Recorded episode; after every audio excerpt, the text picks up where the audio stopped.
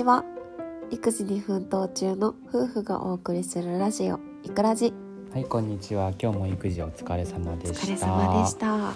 えっ、と今日はママに質問をしたいなと思いまもうですか？なんか怖いですね。い。え いえいえいえ、あの普通の育児に関する質問です。はい。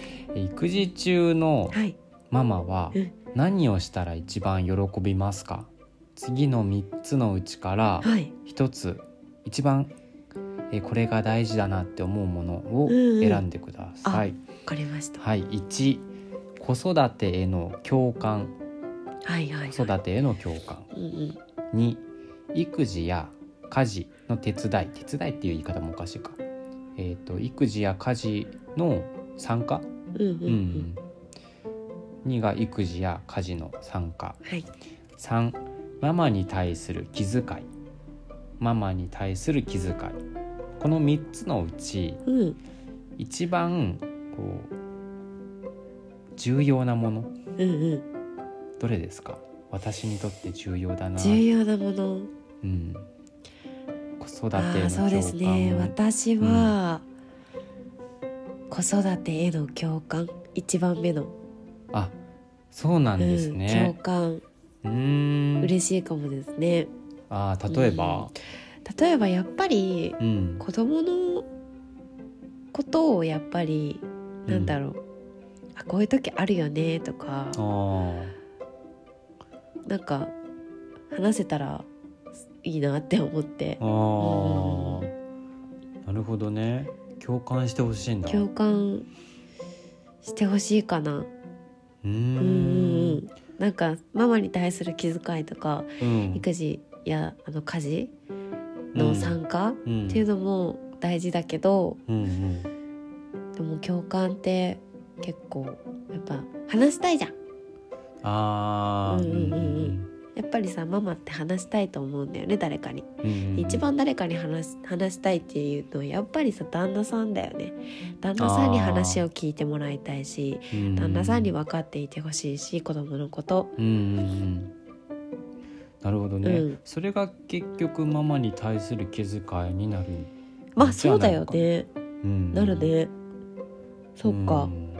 つながるね。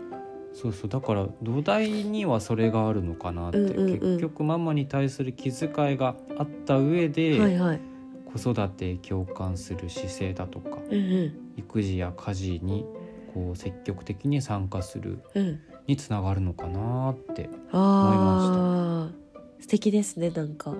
いえいえいえ。なんかねどどれが一番こう自分にとってうん。でもやっぱりそれは人それぞれだよね。育児や家事あ積極的に参加してほしいっていう方が一番嬉しいって方もいるだろうし、うんうん多分さうんうん。なんだろうママに対する気遣いとかさ気遣いとかあんまできない旦那さんだったり家事とか育児にあんまり参加してくれないご家庭だったらうん。多分そっちを選ぶんだろうね。ああなるほどね、うん。うちはね結構育児や家事に参加してもらってるからもうそれがもう当たり前みたいになっちゃってる のかもしれない。そうかな。まあそう言ってくれるとなんか、うん僕としても嬉しいけど。うんそうなんだうね、ん、そうそれがちょっと聞きたかったなっていうのが今日ありました。はい。てっきり私に対する気遣い、あまあそれも大事だけどね。うん、それが一番に来るかなって思ってたんですけど、うん。うんちょっと予想外、予想外。うん。だ、った。子育てへの共感ですね、うん、いやでもねやっぱうん。ママ大変だよねとか、うんうん。ちょっと休んでていいよとか、あちょっと今日の夜は僕が作るからその間ちょっと休んでなとかって言われるともうそれはもう嬉しいですよ。それは嬉しいですよ。うんうんうんうん。あんまり俺そういうことしない。言わないかそうだね。なそれはないね。もうね そう。ママに対する気遣いはね僕ないと思って。ないね。うん、うん。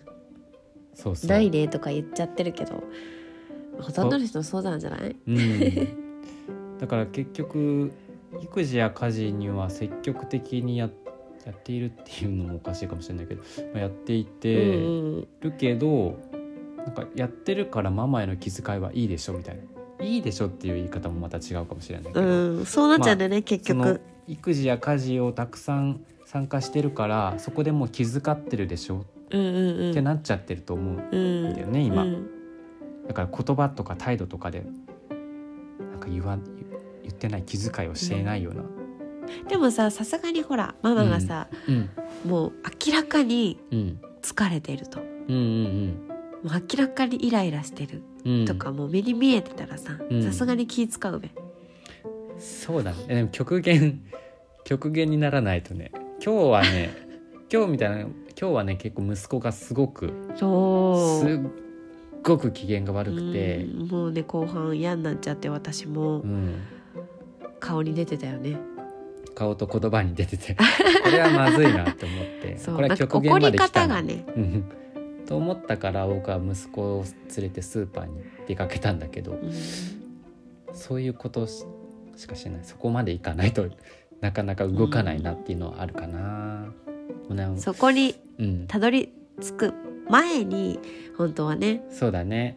できればいいんだけどね。まあうん。パパもねお仕事があるしねなかなか難しいとは思うんですけどね。うん。うん。だからそうなるとやっぱりどこかでストレスを発散しなきゃなんですよね、そうだうねん、親は、うん。そうそうそう。溜めちゃうからねやっぱこのストレスって、育児って結構ストレスストレスだよね。あるようね、うん。ん。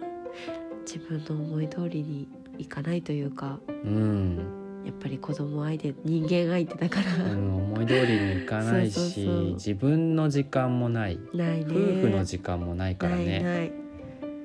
そうそう。まあこうやってねラジオを撮ってるうん。時間が実は、ね。うん、夫婦の時間のコミュニケーションの時間。になってるよね、なってる。こうやってあの育児のことだとか、うんうん。夫婦のあり方だとか、そうだね。ね話す機会ができてね。だからもう大体ね、夜本当に静まった後にみたいな時間を取れればいいんですけどね。そうそいろいろあるからう、うね、ん、私たちも。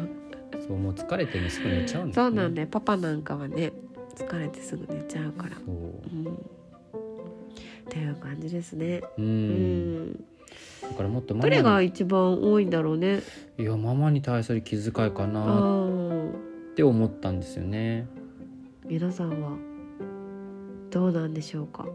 ううん。んそう例えばなんだろう。いつもありがとうねだとか。だって大事だよね。その一言だけでも違うよね、うん、助かってるよとかっていう。あとありがとうなんて言わないじゃん、言わないね僕は言わないね、うん、なんで？なんでは違うか、ね。素直になることって難しいよね、そうそうそうそうだね、うん。特にプライドの高い男性だとねそうだね。余計そうだと思う。僕は結構ねうん無駄にね余計なプライドがねたくさんあるからうね、ん。ありがとうとかっていうのは言わないね。まあ、母の日ぐらいじゃない、あー。そうだね。うん、いつもママありがとうみたいな、そうかも。それだけでもね全然違うので、うん。まあ、でもね日頃からねあの「ありがとう」とか「助かってます」とかっていうねぎらいの言葉。うん、ね。言うことって大事ですよ言うねことは大事だうねん、逆にねママもパパにねうん。ちゃんと言わなきゃいけないですね。うん、うん。お仕事いつも頑張ってくれてありがとうって、そうだね。言ってくれると嬉しいね、うん、でもうちはなんかこう在宅ワークでそうだね。うんあの多分会社に出てる人だと帰ってきたら「あお疲れ様とかって言ってくれうるん。だろうね、そうだね。うん、そういうのがなないんかうちからね。はメリハリがななかなかないから難しいよね、ねそうだよね。部屋分かれてるけどね。ちょくちょく来るしね。うん、なんかもう本当24時間一緒にいるからね。そうそうそう。ちょっとメリハリがないっていうのはあるよね。そうだね。うん。うん、まあでもねあのぱりねぎらいの言葉。うん、まあでも逆に私はパートに出てるので、あ帰ってきたら「お疲れ様って言ってくれるよね、ああそうだね。うん、うんうん、うん、そんな風に自然にね私もパパに言えたらいいんですけども。あそうだね、うん。嬉しいかも言ってくれると。はい。そうそんな感じのまあちょっとね、えっ、とこういうのが気になったので妻にはい。聞いてみようかなということでした、はい。今回の放送は。い。ははいということでうん。はい。最後までご清聴していただいてありがとうございました。はい。ありがとうございました。バイバイ